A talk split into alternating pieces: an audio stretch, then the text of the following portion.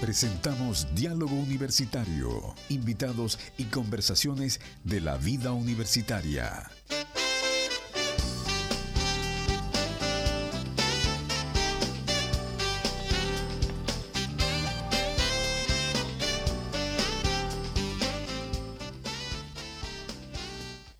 ¿Cómo están queridos amigos? Un gusto de saludarles. Sean todos bienvenidos a Diálogo Universitario en una apuesta diferente en la pantalla. Posiblemente usted ya lo nota.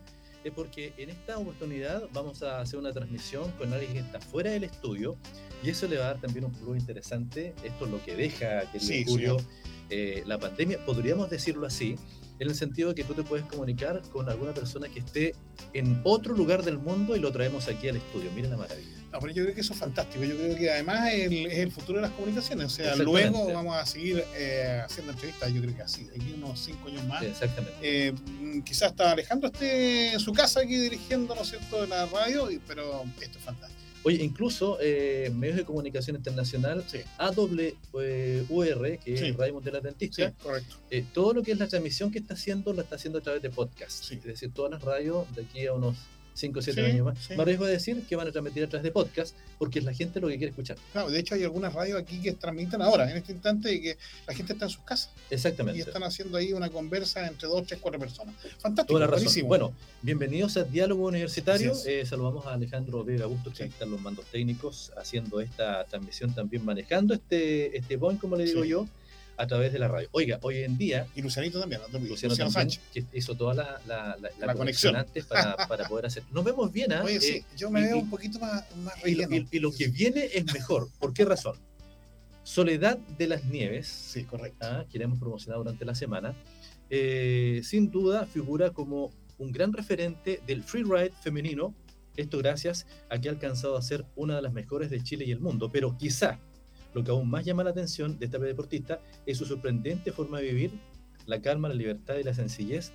Eh, son solo algunas de las palabras que podrían describir a esta mujer amante de la montaña y la naturaleza que nació en Pucón. Ya la podemos ver en pantalla. Hola chicos. Soledad de las Nieves, ¿cómo estás? Oye, qué presentación. Muy bien. sí, hermosa, muchas gracias. Estamos acá estamos acá cerquita, sí. Ustedes dicen eh, al otro lado del mundo, pero estamos aquí cerquita, yo estoy acá en las trancas. Pero estás por un tiempecito corto, digamos, porque tú... Estoy de paso. Todo el mundo en realidad. bueno, si, leyéramos todo el currículum que tiene la Sole, eh, siendo una persona muy joven, es mucho, ¿ah? Eh, dice, esta fanática del esquí atleta de The North Face y destacada competidora, eh, es de las primeras mujeres en Chile en certificarse como guía de Eli Ski una disciplina que permite esquiar en lugares de otra manera inaccesibles, a gran altura y con eh, nieve virgen, aprovechando la rapidez y movilidad de un helicóptero dentro de todas las cosas que vamos a hablar. Pero Sola de las Nieves nace en Pucón, eh, Alapa, se podría decir, ¿cierto? Sí, Alapa. De padre y una madre que se deslizan por los volcanes, ¿cierto? Del sur de Chile, preferentemente en Pucón, y la hemos visto en alguna historia, ¿cierto? Las soles chiquititas ahí, eh, un, gran comienzo para un gran deportista de élite. Hermoso. Tuve la, fortuna de nacer en, un, en, una familia de montañeses. Eh, mi papá desde muy chiquitito nos ha inculcado todo lo que es la montaña, la contemplación, los trekking, el, el camping, eh, hijos del rigor, se nos podría llamar. Somos cinco hermanos y la verdad es que nacimos en el frío. no nos dejaban prender el califón para darnos la cara en la mañana para ir al colegio, así que nacimos en el frío. Oye, qué eh, nacer, eh, digamos, pertenecer a una familia donde eh, todos, ¿no es cierto?, ven la vida de una forma que es distinta a la que normalmente la gente, ¿no es cierto?, que está en la ciudad encerradita, ¿no es cierto?, con esa sensación siempre de tener, ¿no es cierto?, ese metro cuadrado de comodidad, tener mm. una familia que que además, ¿no es cierto?, se enfrenta a una serie de cosas distintas en el mundo, ¿no es cierto?, y hace a que sus hijos también eh, valoren esta, esta forma de vida. Sí, de hecho, o sea, todo comenzó viendo a mi papá a pata pelada. Mi papá camina a pata pelada hace 50 años. Oye, eso, de repente él dijo, eh, no uso más zapatos y no los uso. No, fue un tema de comodidad. A él le incomodaban los zapatos a los 23 años dijo, pero ¿por qué me incomodan tanto los zapatos? Esto no puedo con, con los zapatos. Así que se los sacó. y nunca más se los volvió a poner porque era más cómodo para él caminar a pie pelado. Oye, y mucha gente, y mucha gente puede preguntar, oye, pero ¿se sacan los zapatos solamente en verano o...? No, todo el año. O sea, y cuando viaja en avión, viaja a patapela. No, igual tiene una, no sé, unas chalalas, por decirlo.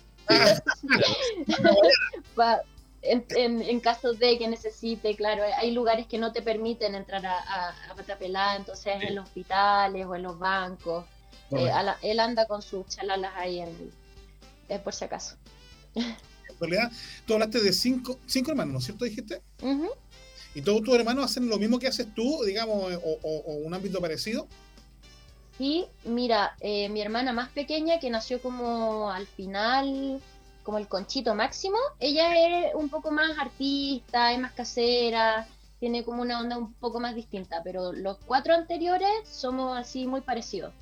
Nos dedicamos a lo mismo, somos todos eh, instructores de la montaña, guías o em, mi hermano Manuel se dedica, bueno, profesionalmente al snowboard.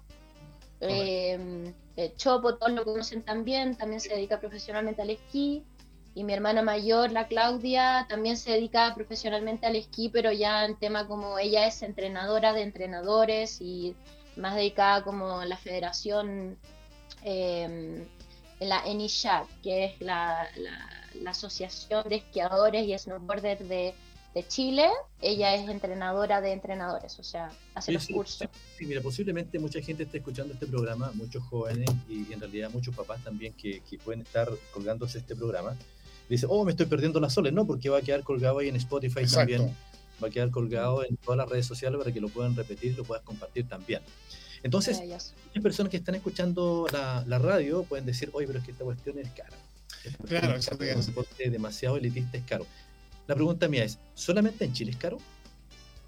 Mira, sabes que es caro cuando uno va de turista, pero lo que hemos hecho nosotros, como, como y todas las personas que yo conozco en este ámbito, nosotros siempre vamos y trabajamos en el lugar. O sea, yo, por ejemplo, si quiero eh, empezar a instruirme en el tema de la montaña, voy a Colorado, a la Parva Valle Nevado, o, aquí a Chillán, o a donde hay un centro de esquí, me ofrezco y voy a trabajar como eh, puede ser remontes en andariveles, puede ser eh, camarera en el restaurante y ahí me voy involucrando en el tema y me voy haciendo amiga de la gente, voy, voy em, aclimatándome al, clima de la montaña, voy conociendo, me voy acercando a la montaña y me dan alojamiento, comida y me pagan. Entonces me voy acercando poco a poco al, tema. Y ya llega un punto en que eh, siempre cuando tú te vas acercando a la montaña, lo bueno es que tiene intercambio, o sea, cuando aquí es verano, se intercambia al hemisferio norte. Entonces, si trabajas en un restaurante, en una escuela, en cualquier em, eh, lugar de la montaña, ellos siempre tienen intercambios a Europa o Estados Unidos. Entonces tienes la posibilidad de viajar sin tener que pagar el, precio de un turista, sino que vas como trabajador. Oye, ese Entonces, Sí, ese gran plus que tienen hoy día los jóvenes. Conversamos con Julio fuera de micrófono, que hoy día se hace como, entre comillas, un poco más fácil por el hecho de que los cabros jóvenes viajan y pueden trabajar, hacerse las lucas, ¿cierto? Y después se van a otro centro de esquí y, oye, esa cuestión lo encuentro apasionante. Eso es tener un alma, un alma libre. Eh, sí, como uno, yo le comentaba y conversábamos justamente con Alexis antes de entrar a conversar contigo, que uno de mis hijos, por ejemplo, ahora quiere, mm, está postulando a los, eh, ¿cómo se llama esto? A, las navieras para hacer estos cruceros. Eh, ¿Qué cosa en el crucero para, para trabajar durante seis meses y ahí se van cambiando de crucero y siguen en esto? Y, y justamente lo que tú dices, o sea, si bien es cierto, puede resultar caro para una persona que va a, a esquiar, porque va a tener que, si no tiene los equipos, va a tener que arrendarlo y todo lo demás. Las personas que se meten ya en el ambiente y dan vuelta en ese ambiente, ¿no es cierto? Es mucho más sencillo porque encajan, digamos, dentro de lo que son las actividades. Yo tengo compañeros que viven ahí en el campo, en los Yeuques, que son gente que, estudió conmigo hasta el octavo básico y después se dedicaron a, hacer distintos trabajos en las termas y hoy día van a La Parva, van al Colorado, van a otros lugares haciendo su trabajo, eh, que ya tienen mi edad, ¿no es cierto? Y siguen haciendo y se han convertido en instructores y han hecho toda una vida eh, sin tener, digamos, grandes eh, padres con grandes cantidades. Es que eso tiene, cuando uno cuando uno está como con la humildad de trabajar en lo que sea, se te abre el, mundo, se te abren muchas puertas. Bueno, estamos con Soledad de las Nieves, Así una atleta internacional y nacional, conversando hasta ahora. Hay mucha gente a esta hora ya colgada del programa. Eh, está nuestro WhatsApp abierto, el más 569 6816 90 95, exactamente. Para que las personas puedan eh, conversar con, con, con Soledad. Que hagan preguntas. ¿cierto? Que le hagan preguntas y también preguntas al programa. En, este, en este mes de junio que se ha pasado tan rápido, un tanto soleado también, y eso hace que el, eh, como otoño-invierno se pase mucho más, mucho más rápido. Bueno, eh, hay mucho, hay hacer como tres programas con la Sole, porque en realidad... no importa, pero le podemos hacer un programa aquí en las termas, después cuando esté, no sé, en Suiza, cuando esté en otra parte, vamos a ir Hagámoslo. Mira, en, estos, en estos últimos años, en estos últimos años, tú has eh, recorrido parte de Noruega, el Nepal, y también Perú. Cuéntanos un poquito acerca de esa experiencia. El ah, un documental también eh, acerca de esto en el Everest, ¿no? En Nepal. Em, bueno, ese fue mi primer vivir viajando, que así se llama como, como estas salidas que yo hago en realidad. No lo hice a propósito. Yo, yo simplemente fui a Nepal, eh, viajé por Nepal, hice los trekking, pero tenía como la... Mm, siempre he tenido como el hobby de llevar mis cámaras, ir grabando todo lo que hago hablar del tema. Y cuando llegué a Chile con todo ese material, los editores dijeron, esto es muy, muy bonito material, así que hagamos algo. Y ahí empezó a vivir viajando. Y bueno, también he tenido la oportunidad de, estuve la oportunidad en pandemia de, estar en Japón. La verdad es que son culturas hermosas, Noruega, Perú, eh, eh, Japón, son, wow, son mundos tan distintos y a la vez tan, tan parecidos, ¿no? La naturaleza en sí es muy parecida, por ejemplo, eh, vas caminando por un bosque y te encuentras con los mismos árboles que hay en el sur de Chile, te encuentras con algunas flores que son iguales. Oye, em, eh, para un deportista el lenguaje de la montaña es, como en todas partes, ¿ah? es lo mismo. Es decir, puedas eh, entenderte con un japonés en cuanto al idioma, pero si es el lenguaje del esquí y de la montaña se va repitiendo y tú te vas entendiendo igual. Bueno, en realidad eh, no, no, solamente el lenguaje de la montaña, sino que también eh, como ese lenguaje universal que existe, ¿no? Como una, un, una, un, no sé, una acción, un gesto, para un japonés, igual hay gestos japoneses que son todo lo contrario. Los japoneses son súper distintos, pero, pero sí hay un lenguaje universal que, que a mí, por ejemplo, me pasó una cosa muy chistosa, que cuando llegué a Nepal, eh, me compré una ensalada para prepararme y agarré el pepino, le corté la puntita y le empecé a hacer em, para sacarle como el amargor del pepino, que se hace en todas y eh, una chica japonesa, eh, una chica nepalí que estaba ahí, me miró y me dice, ¡Ah! como, ¿de dónde eres tú? Y yo le digo, de Chile. ¡Ay, acá también la hacemos! Y, no me lo dijo ni en inglés, ni, ni, en, ni en, español, me, me, lo dijo con gestos nomás. Pero fue muy chistoso como, acá también hacen lo del pepino, qué chistoso, al otro lado del mundo. Soledad, pero tú, bueno, has estado, has estado viajando durante mucho tiempo, manejas varios idiomas, idiomas me imagino. Solo inglés. Por lo menos pataleas. Claro, eh, pero el, idioma universal que digo yo de los gestos a mí me... La humildad sobre todo, la humildad me ha ayudado a entrar en todos los lugares. O sea, en casas muy humildes, en lugares muy, eh, no sé, de todo tipo, de, todos los niveles, clases sociales y todo. Bueno, Sole siendo una, una deportista de elite, eh, que se codea con mucha gente también importante en el mundo, también digámoslo así, eso es, es un deporte de elite porque es un deporte caro y que tú disfrutas de otras cosas que algunos deportistas no pueden disfrutar. Pero lo más importante que yo eh, em, empecé a seguir en algunas redes sociales porque me gusta mucho la nieve, me gusta mucho la montaña, eh, esa simpleza, esa simpleza de repente de estar al lado de un fogón compartiendo un tarro de café con algún, con algún, no sé, con alguna persona que vive en plena selva del Perú, por ejemplo, o en Chile, estar compartiendo, por ejemplo, no sé, un pan amasado calentito, oh, ¿cierto? Claro. en aceite con sal. Esa es la vida, yo creo que eso, eso es, esa es la riqueza de la vida, Soledad. Es que al final eh, la montaña te enseña eso. Porque en la montaña uno no puede ir con tanta cosa porque tú tienes que llegar por tus propios medios. Tú tienes que ir caminando allá. Entonces llevas lo justito. Y, entonces, bueno, a mí la montaña me ha enseñado los valores más importantes de la vida. Me ha enseñado la, humildad, me ha enseñado la paciencia, eh, la contemplación. La perseverancia. La perseverancia. Eh, wow, es como yo ahora, por ejemplo, que ya llevo muchos años haciendo lo mismo, que cada día me apasiona más.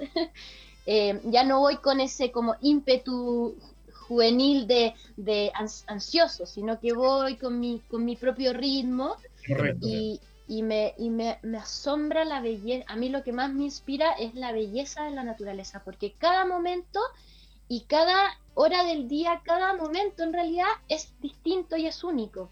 Los colores, la temperatura, las formas de las nubes, el color de la nieve, todo, todo cambia. Es como, yo siempre digo, la, la montaña al final es como el mar, porque está en constante cambio y movimiento. O sea, tú lo que pasa solo que hoy en día a la gente eh, perdió eso de la contemplación.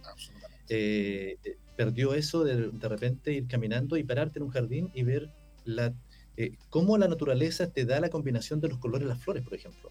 O de repente irte a parar, parar y decir, mira, este árbol se llama tanto y florece en tal época, o este árbol no se le cae en la hoja.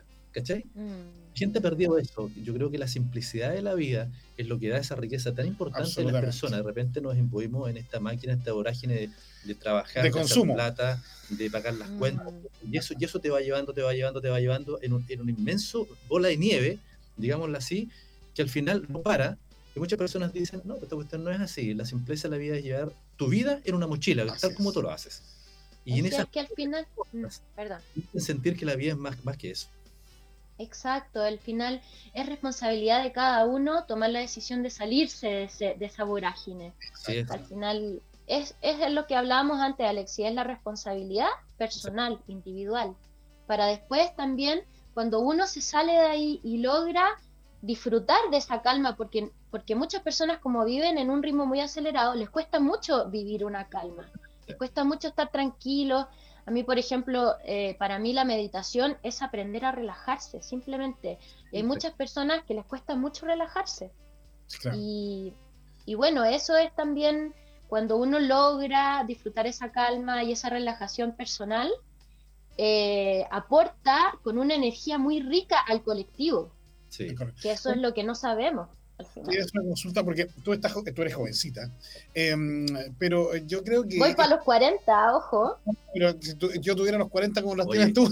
Oye, pero de la edad y, el tiempo, mi papá tiene 88 años, entonces cuando yo lo veo ver me dice, hijo, estás en la, flor, de la, vida. Ah, claro, claro. Lo que, eso me voy a preguntar, porque este es un deporte que mucha gente piensa, en el concepto que tiene hoy día la gente urbana, lo voy a colocar en ese contexto, que solamente para la gente joven, que gente ya de mayor edad ya no lo hace. Y yo creo que eso no es así. Yo he visto, bueno, yo soy de zona, yo soy de campo y he visto durante muchos años a los arrieros que tienen hasta 80 y 90 años y siguen yendo a la montaña, ¿no es cierto?, a hacer sus trabajos, por supuesto. No se jubilan nunca. No se jubilan jamás. Eh, ¿Tú te has encontrado con gente muy mayor en las actividades que tú haces? Sí, de hecho en Nepal eh, los, los porters, los Sherpas, tienen 50, 60, 70 años y siguen subiendo 50 kilos en la espalda a los, a los 5.000 metros. Y no solamente mochila, sino que eh, material de construcción para hacer arreglos en las casas y es, el ritmo, es al final el estado físico uno lo mantiene en el tiempo. Y, y, eso es, o sea, mi papá, por ejemplo, eh, o sea, este, está paradito y está fuerte, firme, y claro, tiene sus años, va para los 80, pero, pero yo creo que la actividad, el contacto con la naturaleza, estar a pata pelada constantemente en contacto con la tierra, eso le da, al final el contacto con la naturaleza nos recarga las pilas, nos recarga la energía vital, nos da energía eh, lumínica, eh, de todo, o sea, con la naturaleza como que nos trae a la vida de nuevo. Por eso yo eh, recalco tanto y invito a las personas siempre a estar en máximo contacto íntimo con la naturaleza, o sea, bañarse realmente en el río, eh, si encuentra un barro, eh, agarrar el barro, hacer, jugar con el barro, ponérselo en la cara, no sé, tomar sol en las piedras, eh, cuando uno va a la playa, tirarse de guata en la arena, porque todo ese contacto íntimo con la naturaleza nos, nos, purifica, Oye, y nos todo, recarga. Y todo, ese, y todo ese, esa vorágine, ¿cierto? Que te contaba yo de la, de la pelota de nieve que avanzando con toda gente que paga millones de pesos de repente por ir a tirarse de guata al sol al Caribe, Exacto. cuando el mismo sol de aquí, ¿ah? E, Exacto. que te lleva, te lleva para allá. Y retomando un poco lo que decía Sol en cuanto al papá, ahí lo veíamos en una red social a, su papá en, en, Instagram, en que le decía, ya, pues viejo, y te va a caer la pata en la, en la bota de esquí, porque tu papá, ¿cierto? no, ¿cómo que no va a caer? Y, y, se, y se pone en la bota de esquí, ¿cierto? Pero feliz. Yo creo que eso de compartir eh, esa felicidad que te dio tu viejo y que tú la compartes hoy en día, eso lo encuentro fascinante, compartir cosas a la edad que tiene tu padre, que ya lo veo que pasó los 60 y tantos años, de, la felicidad, esa misma felicidad que, tiene, que tenía él, la tienes tú ahora. Y eso, y eso es importante. Qué bendición. Y Sole, eh, bueno, mira, pero una persona, por ejemplo, que no ha hecho nunca esto, eh, no importa la edad que tenga, ¿puede empezar a hacerlo a los 50, los 60 años? Por supuesto. con las cosas simples nomás hay que ir de a poco, si no es necesario eh, seguirle el ritmo a nadie. Cada uno tiene que encontrar su propio ritmo. Y eso es lo hermoso de la naturaleza. Yo, por ejemplo, para mí ir a la naturaleza es reencontrarme con mi propio ritmo. Yo donde pierdo mi ritmo es en la vorágine de, la sociedad, de las ciudades. Ahí es donde me estreso y me pongo tensa y, y me vienen los dolores de cabeza y todo. Pero cuando vengo a la naturaleza, la naturaleza me recuerda mi ritmo de respiración natural, el paso lento y pausado, la contemplación. Y entonces, ¿qué pasa? Que las personas eh, mayores quizás piensan, no, que es muy peligroso, que si me caigo me rompo esto y esto otro. Pero cuando uno va con personas capacitadas a la montaña, nunca te pasan esas cosas. O sea, por lo menos, para, por ejemplo, yo, que soy profesora de esquí y que hice, trabajé de profesor, de, eh, de instructora muchos años, a mí me llegaba gente de todo, de todas las edades y todo sin saber nada, o sea, principiante, y las personas decían, ay, es que me voy a caer. No, conmigo no te vas a caer. O sea, si estás conmigo, tú no vas a tocar el suelo. ¿Por qué? Porque yo te voy a enseñar de una manera en que tú no te caigas. Y, y así, si uno va con personas capacitadas, con el equipo correcto, eh, la experiencia es maravillosa.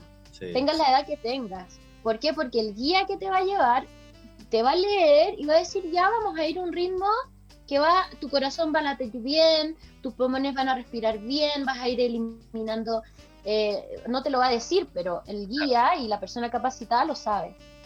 Es que la vida, la vida eh, solo es una bicicleta, po. si pierdes el ritmo y la constancia te caes. Po. Yo creo que eso, eso.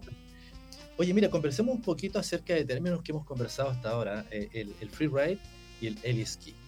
Cuéntanos un poquito acerca, acerca, de eso. Yo lo encuentro apasionante porque ¿viste? La, la pueden seguir. Eh, ¿Cómo te pueden seguir a través de las redes sociales en Instagram? Sales como Soledad de las Nieves, ¿no? Sí, Soledad de las Nieves. Eh, lo, encuentro, lo encuentro apasionante. Como tú te tiras un helicóptero en, una montaña eh, muy, muy alta. Cuéntanos acerca de esa experiencia y acerca del freeride. Yo creo que el freeride también tiene mucho que ver en la constancia. la vemos en las redes sociales con un grupo de amigos enterrados, ¿cierto? Hasta la cintura en nieve subiendo, subiendo. ¿Cuánto te demoras en subir y cuánto te demoras en bajar? Cuéntanos un poquito acerca de eso. Mira, ese, eh, el freeride y el backcountry y el heliski son como similares, pero disciplinas distintas, por decirlo así. Eh, el freeride propiamente tal es eh, esquí libre, o sea, esquí en una montaña que no tiene límite, eh, sin, sin, sin barreras, sin sin que haya el humano haya puesto cercos ni, ni, limitaciones. ¿Ya? Ni Después del back, claro, no hay nada de eso, es una esquí libre. El backcountry es cuando uno va por sus propios medios a subir una montaña para después hacer freeride, o sea, para después bajarla. Ah, ¿Ya? Entonces uno puede, con el backcountry uno puede ir backcountry, o sea, que va detrás del centro de esquí, por decirlo así. Em, entonces uno puede, por ejemplo, eh, hacer backcountry, pues solamente, por ejemplo, a mi papá no le gusta subir. Mi papá camina planito con sus pieles, con los esquís que son, em, uno le coloca las pieles, que son una como una especie de alfombra sintética que va debajo del, del esquí, que se la pones y se la sacas. Entonces cuando llegas al lugar donde elegiste, que ya le, leíste y bueno, todo el cuento, em, vuelves a, enganchar tu fijación, le sacas las pieles a los esquís y bajas esquiando con los mismos esquís.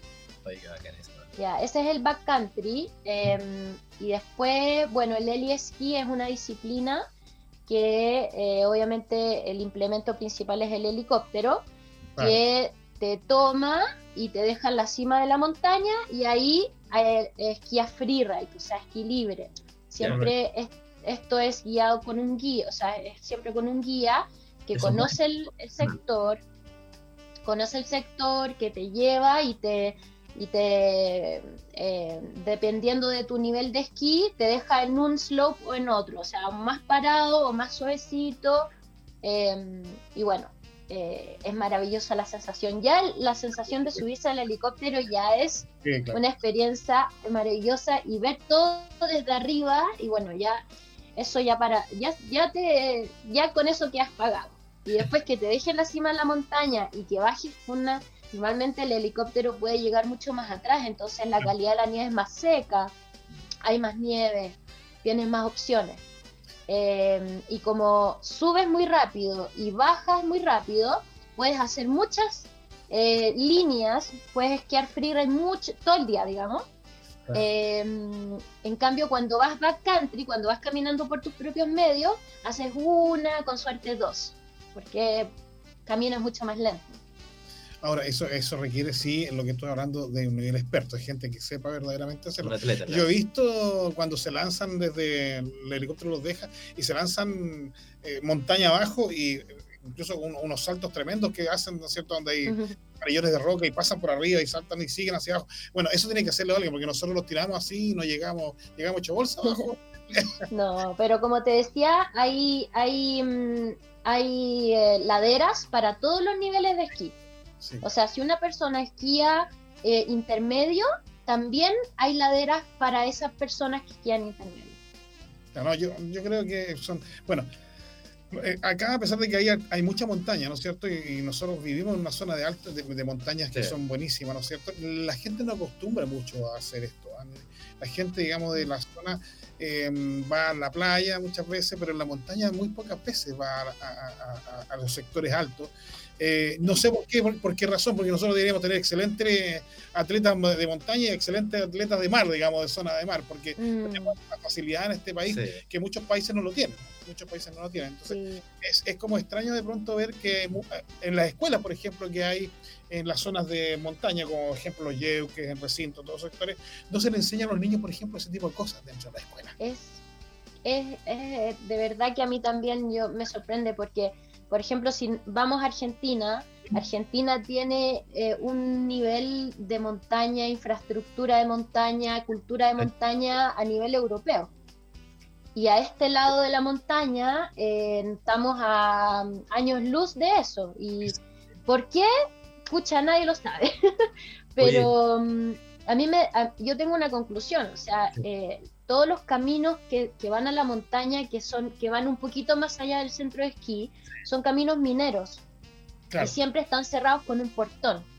Entonces yo, yo tengo la sensación de que, de que ellos mismos nos cierran las puertas para que no, que no nos encante, digamos, no entremos en el encanto. Sí, bueno, conversábamos de eso con Solo, yo creo que en la conversación de muchas personas en la ciudad de Chillán, yo no, yo no quiero entrar en polémica con nadie, ni pelear con nadie, en el sentido de que tú subes a Pinto, eh, todavía es un pueblo, es un pueblo grande, que no tiene todavía como la puerta de la cordillera. Dice sí algunas puertas, la puerta. Sube más arriba, llegas a los Yeuques y tampoco. Tú, como que como que te frena un poquito el asunto que todavía, todavía es campo. Quizás no se le saca, no sé de quién dependerá, pero creo que se, le sacará un poquito más provecho en ese sentido si subiría más gente a la cordillera. Y luego vamos a conversar más acerca de eso, los peligros de la cordillera. Eh, hay muchas preguntas para la Sole que nos hace la gente. Por ejemplo, mm. ¿cuándo Soledad, Soledad de las Nieves se inicia profesionalmente en esto del esquí y cómo es, y cómo es representar a una marca tan importante de North Face? Cuéntanos. Mm, creo que, que, fue a la par. Esas dos preguntas, eso, esos dos comienzos para mí fueron al mismo tiempo. Em, mira, yo lo, eh, mi papá siempre fue director de las escuelas de, de, Pucón primero, después de La Parva muchos años. Entonces yo nací en ese ambiente. Cuando yo tuve 17 años, yo hice el curso para ser instructora de esquí. Ya. Y fue cuando se me abrió el mundo, entonces yo hice doble temporada, y estuve así, haciendo doble temporada, cuando a los 23 años eh, llegué a un centro de esquí en, en, en España que se llama Baqueira Beret, y ahí me fui a trabajar a una escuela y en Baqueira nieva mucho y tiene muy buen freeride. Mm. Eh, y un día que estábamos esquiando con unos amigos de la misma escuela, estábamos esquiando entre los bosques, mis amigos me vieron esquiar eh, toda esta nieve y polvo entre los árboles y todo, y me dijeron, pero ¿qué onda tu nivel de esquí? O sea, tú estás para competir. Y yo así como, bueno, igual en algún minuto me, se me pasó por la cabeza, quizás sea momento. Y justo me dijeron, justo eh, la próxima semana hay una competencia de freeride acá en el centro esquí. Así que me, inscribí y me fue súper bien. Entonces ahí comencé con eso, justo con, con las competencias de freeride. Y justo ese mismo año en Chile fue el primer Free Skiing World Tour en La Parva, el 2009 y em, fui una de las pocas mujeres inscritas chilenas. Fuimos dos, la Chiqui Lizana y yo. Éramos las únicas dos mujeres chilenas. Y eh, a mí me fue súper bien. Y ahí fue cuando empezó mi auspicio con The North Face. Ahora, ¿cómo es em, ellos, ellos te, ubican, ven tus publicaciones en redes sociales. ¿Cómo, cómo va ese cuento? Eh, se va formando ese cuento, a ver. Sí, fue súper a la par con esa misma temporada que yo partí con el freeride en Baqueira, ese primer freeride al que me inscribí. Chopo por su lado, que es mi hermano mayor, Chopo por su lado estaba haciendo un, freeride en Andorra, o sea, muy cerquita de mí. Em, y él ya era atleta de North Face. Ese año creo que fue su primer año de atleta. Entonces, cuando yo me inscribí en Chile para, para competir en, en La Parva, ah, la hermana del Chopo se inscribió. Entonces, eh, North Face ahí conversó conmigo antes de la competencia y me dijo, te vamos a pasar esta parca y estos pantalones para que compitas con este uniforme. Eh, y si te va bien, vamos a hablar de auspicio. Y yo, ya, pues, bacán. Y mm, así que me fue bien, salí tercera dentro de todas las gringas, creo que habían como ocho gringas y la chiquilizana. Y me fue bien, quedé tercera y ahí ya empezamos con el auspicio, ya estaba como conversado de antes. Y era la hermana del Chopo, entonces también ya dentro de, la familia. el, trabajar con North Face implica también cierto grado de cumplimiento de ciertas cosas, ¿no es cierto? Porque es un auspicio, por lo tanto, si no hay, no se muestra la marca, digamos, eh, no te siguen auspiciando, es así de sencillo, ¿no? O sea, claro, es, es mi trabajo, digamos, ¿no? Yo em, soy rostro de la marca acá en Chile. Em, en realidad, como que como que mi estilo de vida se adapta muy bien a lo que la marca es, digamos, como Never Stop Exploring. Mm, eh, es lo que a mí más me gusta hacer, ¿no? Como explorar y no solamente el mundo exterior, sino que el interior también. Entonces, eh, gracias a eso, yo he como congeniado muy bien con la marca y ya este año cumplo como 13 años como atleta de la marca. Y no solamente en el esquí, sino que también trekking, viajes, estilo de vida, eh, enseñanzas. Ahora en Pucón se va a abrir un, un, un base camp de North Face a partir de ahora del, del 19 de junio hasta el 16 de julio. Eh, va a haber un base camp de North Face ahí con domos y todo que van a todos los fines de semana van a tener charlas de personas eh, de montañistas eh, profesionales que van a ir a, hacer sus charlas, van a hacer también cursos de avalancha, capacitar a las personas de lo que estamos hablando, ¿no? Como capacitar a las personas que están realmente interesadas en, expandir la cultura de montaña en Chile, de profesionalizarse poco a poco. Y en North Face tiene esta eh, siempre como disposición a, a crear estos espacios donde se compartan conocimientos, eh, técnicas y también eh, reparten eh, artículos que son o, productos que son técnicos y a las personas les sirven mucho. y bueno, yo voy a estar el último fin de semana en este Basecamp haciendo también una clínica de freeride que involucra todo esto que estamos hablando. También va a estar Harry Brito, ahora este primer fin de semana, que es eh, un montañista que ha ido muchos años a campos de hielo eh, hacer travesías largas y, y, bueno, él es un tremendo deportista también, así que para que no se lo pierdan ahí todas las personas que estén en la zona o, cerca, eh, vayan a participar a estos Basecamp de North Face, se pueden inscribir en la página y, y o si no, que me hablen a mí a través de Instagram y yo los, los, hago el link ahí para que, para que participen. Oye, vamos a ir porcionando las preguntas porque se nos pasa súper rápido el tiempo, con, con la Sole, vamos como en pendiente, en picada, ¿cierto? En, en esta conversación. Ah, bajada eh, libre. Mira, mujeres en la cumbre eh, Huayna Potosí. Conversan un poquito bueno, acerca. Bueno, eh, me llegó la invitación antes de ayer de una chica que está formando este grupito de mujeres para ir a hacer la cumbre del Huayna.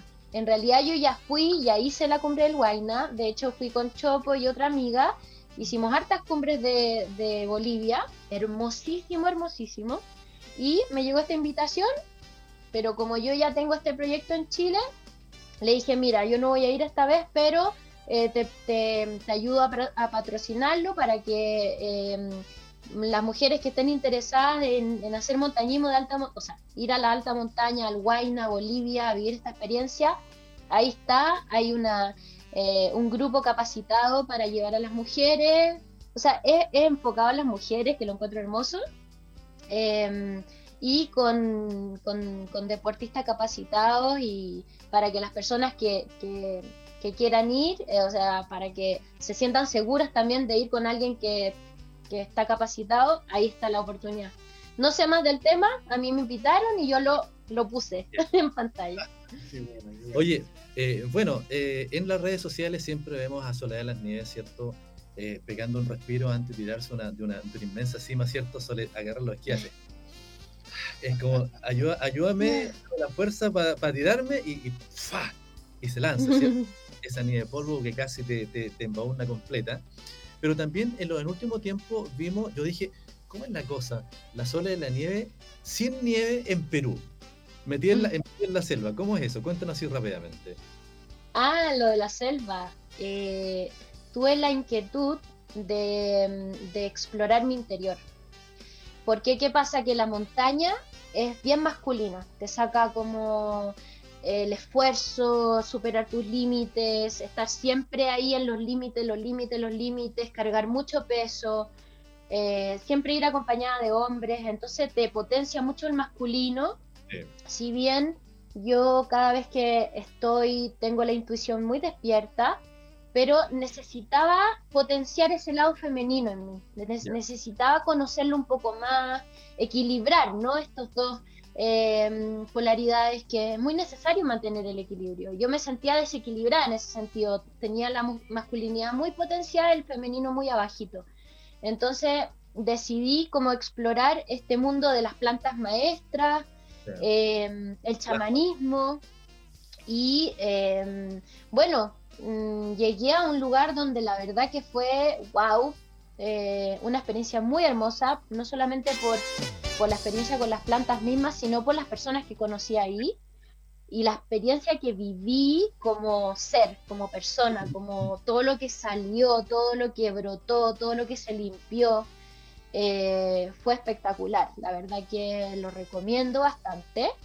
Es un, es un momento para ti mismo, o sea, ahí no hay señal de celular, no hay, no hay comida en el sentido que no hay dulce ni salado, ni ácido, ni ni, ni sido salado, dulce y bueno, eso, no hay, no hay sabores, digamos, te dan una dieta plana, em, no te puedes tocar con las otras personas, o sea, es una dieta eh, de todos los sentidos para que tú te vayas hacia tu interior y con las plantas maestras que vas trabajando eh, vayan brotando cosas que, no sé, quizás traumas de esta vida, de vidas anteriores, traumas de mm, heredados, transgeneracionales, porque uno como, como hijo de hijo, hermano y nieto y todo eso, uno va heredando muchos traumas y karmas y cosas que si no quieres heredárselo a tus hijos tienes que limpiarlos. reconocerlos, aceptarlos y liberarlos. Entonces, esta como retiro en la selva te da esta oportunidad. Y fue espectacular. El, retiro, yo creo que ese asunto de toda la gente busca algo, de parar la máquina un poco, pensar en sí mismo, ¿cierto? Y tratar de conectarse con alguien, de la forma que sea, de la creencia que sea, pero al, fin ser una buena persona. Oye, eso, eh, eso a, un tema acá. Exactamente, yo voy a dar vuelta a la hoja virtualmente y te dejo a Julio. Oye, eh, Soledad, mira, queríamos eh, tocar un poco el tema porque hoy día, ¿no es cierto?, eh, estamos en, una zona, ¿no es cierto?, de cordillera, donde se acercan también vacaciones de invierno, donde hay mucha actividad en la montaña, o mucha gente que quiere ir a la montaña y, queremos tocar un poco el tema de lo, de, lo, no de los peligros, ¿cómo poder decir? De los cuidados, digámoslo así porque es positivo, eso de los peligros es como muy eh, eh, para, la gente, de los cuidados que hay que tener en la montaña, porque hay mucha gente, y yo lo veo mucho porque viajo todos los días hacia el sector de la cordillera, eh, incluso desde que parten en el vehículo, ¿no es cierto?, que tienen un 4x4 y creen que son campeones de, rally, digamos, y tienen muchos accidentes y gente, ¿no es cierto?, que no va preparada para eh, la montaña o va preparada creyendo, ¿no es cierto?, que va a haber sol todo el día y en dos horas, como sucede en la montaña, cambia totalmente esto. O, también, o también conversamos con Julio en relación a eso, que muchas personas hoy en día, bueno, la, la, oferta que hay de, zapatos de todas las claro. de capa, de altura, eh, relojes que te puede gocear a 300 metros de profundidad. Eh, una, chaqueta que tiene cierta cantidad de pluma, que tiene números aquí, números acá. no, con esto que me compré, me puse una pinta que fácilmente hoy día colocarse eso cuesta unos 2 millones de pesos y dice, estoy listo para con eso no me muero la, cordillera. Y ahí va el, claro. claro, ese es un tema que es como falta de conocimiento del comportamiento de la montaña. Correcto. Eh, si bien la montaña, como dicen ustedes, un día de sol puede ser muy amable, la montaña, al ser eh, espacios magnéticos, eh, cambian drásticamente su clima, su temperatura, sus vientos.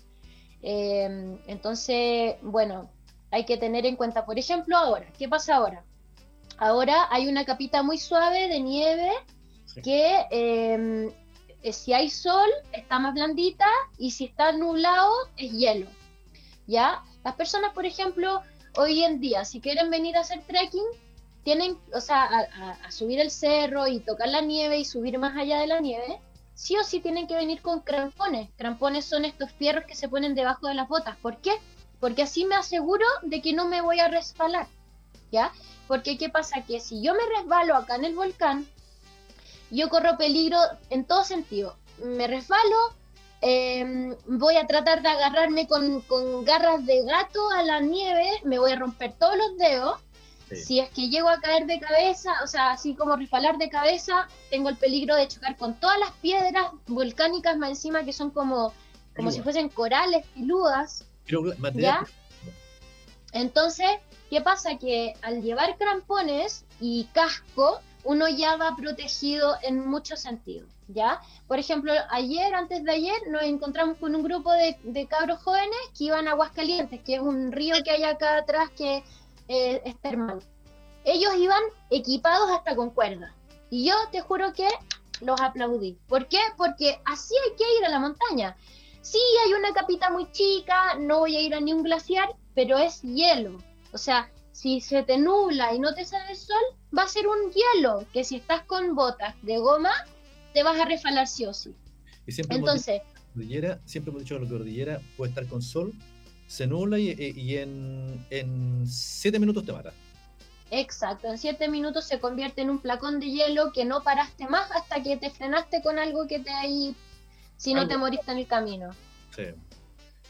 mira, no, porque tuve una experiencia hace unos pocos días acá con un colega nuestro que subió a la montaña y em, eh, resbaló justamente, resbaló, porque iban sin grampones. Yo le pregunté abiertamente, le dije, oye, ¿quién fue tu, tu, guía, porque la verdad es que sabiendo las condiciones que hay arriba, con un poco de, como dices tú, un poco de nublado, inmediatamente se convierte en hielo. Eh, no tomar las precauciones y llevar grampones o por lo menos piolet y amarrártelo a la mano o clavos, ¿no es cierto?, para evitar refanarte. Recorrió 120 metros, creo, algo así. Saltó una cantidad Por suerte no le pasó nada. Tuvo una agencia cervical nomás ah, y le presente el Señor porque si no, eh, los ángeles lo tomaron ahí para que no cayera. De milagro. Sí, y otras precauciones también que hay que tomar, como por ejemplo, uno nunca sabe si, si las cosas que te pueden pasar, entonces es importante ir con una frontal, una luz en la mochila, con carga, ir con una parca de plumas en la mochila también, porque imagínate, se te nubla o se te hace un poco oscuro, baja la temperatura drásticamente. Siempre ir abrigado. Y también yo lo que recomiendo mucho, que muy pocas personas lo, lo tienen en cuenta, es descargarse una aplicación que tenga la capacidad de grabar la ruta de subida. Entonces tú cuando bajas, sigues la ruta que subiste, la, la sigues para abajo. Porque hay muchas personas que los volcanes, eh, bueno, y la montaña en general, es muy traviesa, ¿no? Uno es muy fácil equivocarse. Yo subí por ese zanjón, pero se parecen mucho los zanjones. Entonces, ay, no me acuerdo por qué zanjón subí, parece que fue el de acá. Pero si te vas por el que no subiste, uh, te distancias unos 10 kilómetros desde tu auto. Entonces, ¿qué pasa? Que si tú tienes la ruta registrada, grabada desde donde subiste, eh, tú puedes eh, volver a bajar por ahí mismo sin equivocarte. Y al final son em, aplicaciones que, bueno, normalmente son gratuitas, uno puede grabarla y, y, queda registrada. Es un buen tip. Soledad, también es importante eh, informarle a alguna otra persona que tú vas a hacer cierta ruta o cierto eh, vas a ocupar cierto tiempo, porque pasada una cantidad de horas tú tienes que pensar que puede haber sucedido algo. Claro, claro, eso es importante también eh, dejar el aviso, ¿no? Como ya, mira, em, debería estar volviendo tipo 7 eh, de la tarde hoy día, o ya, debería estar volviendo en dos días más, tipo 4 de la tarde entonces la persona tiene ya una noción de que si tú no volviste eh, ese día o han pasado 10 horas desde que no volviste, hay algo que, está ahí pasando. Exactamente. Bueno, se activa. O sea, encaramarse no cuesta nada, pero bajarse que cuesta en la cordillera. Claro, claro. Y eso es otro también. ¿sí? Como tener en cuenta que el punto de, el objetivo de llegada, como nosotros decimos, la cumbre, es la mitad del camino. Después bajar, eh, o sea, tienes que calcular tu energía, la luz, el clima, todo, para también después descender. Claro, porque un error eh, se paga muy caro en la montaña.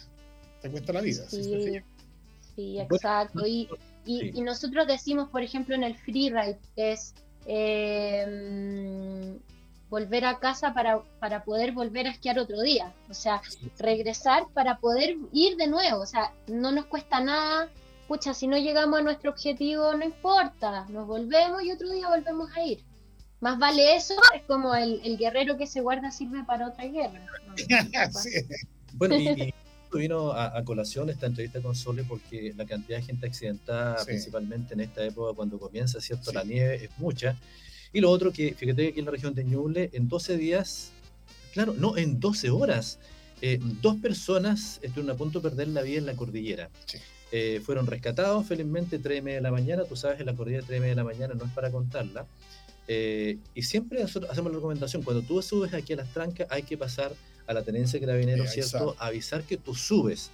Claro. Una que si tú subes y te pierdes, te vas a bancar una multa que no la tenías contemplada porque así dice la ley.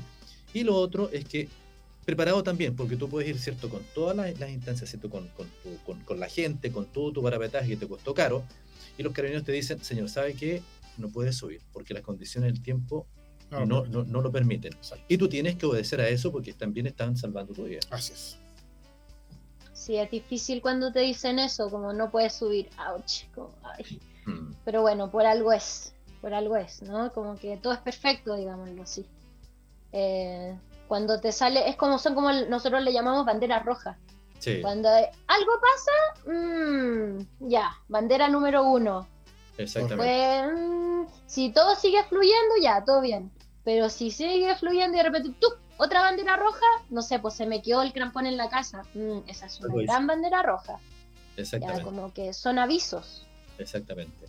Bueno, y conversábamos también en relación a, esta conversación con Sole, en que la región de Ñuble, como bien decíamos, tiene, un, tiene, un, acceso muy bonito a la cordillera, que tú agarras un bus eh, de recorrido cierto normal, y llegas a la cordillera y muchos chicos llegando a las vacaciones de invierno dicen, no, vamos a la cordillera, un grupo, ¿cierto? Y parten para arriba, ¿cierto? No sé, hay solcito, ¿cierto? Pero claro, esos son los riesgos que tiene, tiene la cordillera y por esa razón, ¿cierto? Venía muy bien con Sola para contar a todas estas alternativas y todas estas prevenciones para, para no cometer errores y evitar un accidente también. Sí, y de hecho, de hecho esto no, no solo tiene que aplicarse en invierno, porque porque en el verano también puede ocurrir exactamente lo mismo. Tú puedes ir a un lugar, una montaña sin nieve siquiera, y en pocos minutos cambia el clima. Ah, mira, a nosotros nos sucedió, mi padre subía normalmente a la cordillera eh, por busca de animales, y cuando bajaba, eh, en alguna ocasión, en pleno verano, eh, nos pilló una nevada que la gente dice no puede ser que en, enero, en febrero caiga nieve. Y eh, por supuesto nos vio, y siendo mi padre una persona que conocía bastante ahí, por supuesto no nos pasó nada, pero una persona que desconoce ese tipo de cosas y que solamente va con charlita o con una zapatilla, con pantalón corto y como el que hace mucho calor arriba, de pronto eh, se encuentra con esa situación. Sí, sí, eso, tener siempre en cuenta que la montaña es muy cambiante, recomendable siempre ir con crampones y con casco. Em, porque sobre todo acá en el sur las condiciones son muy cambiantes, en el norte es un poco más distinto, pero igual, crampones, los crampones te salvan, los crampones te hacen caminar sólido sobre, la, sobre cualquier superficie, así que eso lo recomiendo 100%. No, y, es más peligroso todavía, Sole, ya terminando el tema este, eh, en relación a que eh, en el norte hablamos de la Parva, del Colorado, eh, cae nieve, pero no llueve. La diferencia aquí en Chillén, en que cae nieve y llueve. y eso se transforma el hielo en una caída rápida, ¿cierto? Tú, tú vas esquiando, ¿cierto? Y, y, empieza a llover y tu ropa se convierte en hielo. Eso, eso No, y el puelche también. El puelche vas caminando, te sopla una ráfaga y, te, y te bota y chao. O sea, si andáis sin el piolé para autodetención. Autodetención, claro. Con crampones y todo. De hecho, o sea, cuando bajó un puelche bastante fuerte en la montaña. Yo estaba, nosotros estábamos allá y nosotros lo sentíamos porque además viene con una temperatura distinta cuando viene bajando. Sí. Exactamente. Bueno, el tiempo es nuestro peor enemigo, nos pisa la, las chalailas, ¿cierto? Nos pisa los talones, ¿cierto? En esta conversación que tenemos. Muy entretenida. Eh, pero queremos eh, terminar este programa con, con, dos o tres preguntas. Em, ¿Cuáles son los planes para Soledad en lo que resta del año? Em, ¿Y cómo ves a Soledad de la Nieve en, un futuro no tan lejano, cuatro años más, cinco años más, si Dios te da vida, por supuesto. Eh, mira, este, este invierno tengo un proyecto bien bonito que es volver a esquiar, porque estuve hartos años haciendo alta montaña con Chopo, mm. eh, lo que nos llevó a lugares hermosos, pero de hielo y esquiar poco, caminar mucho y esquiar poco. Pierde músculo. bueno, y ahora tengo muchas ganas de esquiar, así que voy a ir en busca de, eso, de lindas líneas, Argentina-Chile, eh, volver un poco a lo que es el freeride como estilo de vida completo, eh, que me tiene muy motivada. Y mm, para el resto del año, bueno, no lo sé todavía, pero por ahí, ese es el futuro cercano. Y bueno, para los cuatro o cinco años más adelante, wow, es una gran pregunta porque mm, me cuesta planificar a tan largo plazo porque las cosas cambian tan rápido, pero a mí me gusta mucho el tema de, cómo te gustaría, ¿Mm? ¿O cómo te gustaría verte también en eso? Mira, me gusta mucho el tema de la sanación, me gusta mucho em, ayudar a las personas a encontrar su camino a recuperar su salud. Em, yo creo, creo, o sea, porque por experiencia sé que em, sé que una desintoxicación del cuerpo físico te lleva a una mayor claridad mental, a una mayor em, eh, ser más intuitivo, estar más intuitivo, más en contacto contigo, con la naturaleza. Entonces yo quiero como abrir un espacio eh, donde poder otorgar a las personas este, este, esta purificación para que las personas puedan tener una mayor eh, claridad, una mayor em, conexión, conexión no solamente con la naturaleza, sino que con ellos mismos. Y, en un, y bueno, creo que por ahí va mi, mi futuro. Me gusta mucho ese tema. Bueno, mira, no, eh, preguntarte, tú, tú eres soltera, Soledad, ¿no es cierto? Sí. Eh, ¿Y te, proyectas en algún momento con tu vida, con tu estilo de vida, ¿no es cierto? ¿Familia, por ejemplo? Sí, sí, claro que sí. creo que cuando tenga este, este lugar un poquito más estable, que va a ser en Patagonia, eh, creo que ahí voy a empezar quizás a formar algo, al menos con una familia perruna primero, algo así. Tiene la experiencia de, de sus padres, ¿cierto? Que eligieron un estilo de vida y que lo proyectó, ¿cierto? A sus hijos, a sus hijas. Eh, y también creo que Sole también tiene eso en, en, la dermis, en la piel, en el ADN, de proyectarse siempre mirando la montaña. Eh, la vida es tan bonita, Sole, creo que la vida te sorprende con cada momento de la vida, a la vuelta de la esquina. Eh, esto del llorar, de emocionarse es tan importante. Fíjate que algo tan simple. Nacemos llorando y nos vamos llorando. Pero de felicidad. Claro. Eh, y volvemos a la tierra en algún momento. Esa, esa conexión tan importante con las personas, con la vida, y que la vida es tan corta. La vida es tan corta que hay que aprovecharla en, todos los instantes de la vida. Absolutamente. Ser feliz, ser una buena persona. Sí. No a eso vinimos. Nimiedades, eh, dejar de lado cierto la mala onda. El egoísmo. Porque el egoísmo. Exacto. La vida es tan corta. Esto es un, esto es un cliché que dicen las personas. Cuando tú vas a un parque de la flora o a un cementerio, ves el nombre de la persona y ves el, el, año de nacimiento y el año que muere. ¿Y sabes lo que es la vida? Esa reír del medio. Sole, te dejamos estos, últimos, estos últimos minutos para que te despidas de la gente.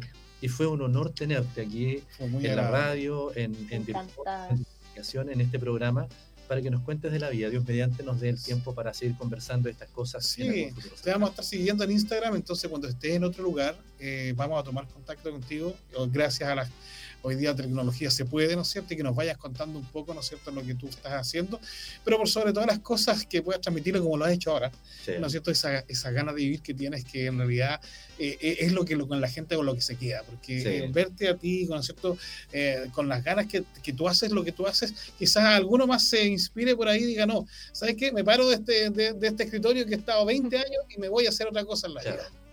Maravilloso, esa es la idea, pues como Em, eso, ¿no? Como escucharse, es momento, eh, el, universo nos está dando esa oportunidad de, estar más en casa, de estar más eh, tranquilos, un poquito más que sea, y poder escucharse y decir que realmente lo que me hace feliz, que, es lo que realmente me, me, da alegría hacerlo todos los días, y sea lo que sea, ir para allá, hacerlo. Eh, y, el universo es muy sabio, es muy eh, abundante en ese sentido porque cuando uno hace lo que le gusta, el universo sincroniza ciertas situaciones y ciertas personas que te llevan por un tubo y, y, sin querer queriendo estás sentado en el lugar donde querías estar sentado, estás parado en el lugar donde querías estar parado y haciendo lo que más te gusta. Y, ese es nuestro objetivo general como principal para todos los seres humanos, ser felices y mismo eso,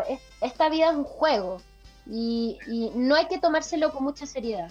Hay que jugar el juego, hay que amarnos a nosotros mismos como hermanos, ser, ser amorosos, ser, personas amorosas. A mí, mi hermano Manuel tuvo un accidente hace poco y como familia es lo que más nos ha enseñado este accidente, ser amorosos con nosotros mismos, porque nosotros como familia, si bien antes éramos una familia deportista y todos así haciendo lo que nos gusta, estábamos todos medio separados. Y el, y, el accidente de Manuel nos hizo reencontrarnos, nos hizo abrazarnos, nos hizo preguntarnos diariamente cómo estás, cómo te sientes. Eh, te amo, decir te amo de nuevo. Y, y, que no nos dé pudor ni que sea como eh, chulo lo que sea decir te amo, sino que te amo, o sea, qué importante decir te amo todos los días y, y, decirte te amo a ti mismo, para que ese amor vaya creciendo y eso. A mí se me arranca de repente el controlador, sobre todo cuando digo te quiero dar un beso y se me sale arrancando. Oye, Sole, eh, en, tu último, en, el último, en el último segundo, eh, un mensaje principalmente para, para los jóvenes y terminamos el programa. Ay, que hay una oportunidad muy hermosa para cuando salgan del colegio y estén viendo su futuro hacia adelante, tengan en cuenta que viajar es una de las mejores universidades. Yo con, la experiencia que tengo y mis hermanos y mi familia, mis primos, todos, hemos llevado una vida eh, de, viajeros y nos has dado todas las herramientas. Eh, lo más importante es tener como la humildad de trabajar en lo que sea y poco a poco se nos van abriendo los caminos y como decía antes, si nos gusta y nos apasiona algo, el camino nos va a llevar por ahí. Así que no tener miedo y decir ya, lo único, la única oportunidad que tengo es la universidad, no, hay muchas oportunidades, hay muchas opciones. Eh, viajar, eh, trabajar en la montaña, en un centro de esquí, trabajar en otro país. Eh, se nos abre el mundo y aprendemos cosas nuevas que después podemos traer a este país y, ampliar la cultura. Exactamente. Experiencia. Bueno, Sole, eh, queremos agradecer de parte del equipo quienes hicieron eh, responsable esta conexión contigo, esta conexión con el alma, esta conexión con la simpleza, Así es. esta conexión con la naturaleza, en esta conexión de parar un poco la máquina y decir aquí estamos vivos, ¿cierto? que somos felices y agradecerte. Eh, salúdame a tu, a tu papá, al Chopo también, a tu amigo que se recupere también. Y eh, nos despedimos con el cariño siempre de todo el equipo y que te, que te, vaya muy bien, ¿cierto? Y que tengas un buen, un buen momento. ¿Ya? Muchas gracias a todo el equipo y bueno, espero el próximo llamado. Así va a ser. Así va a ser. Eso. Chao. gracias a todos, chicos. De manera gracias. diálogo universitario y gracias por estar en nuestra sintonía. Fue Diálogo Universitario en Radio UNACH. Siga en nuestra sintonía.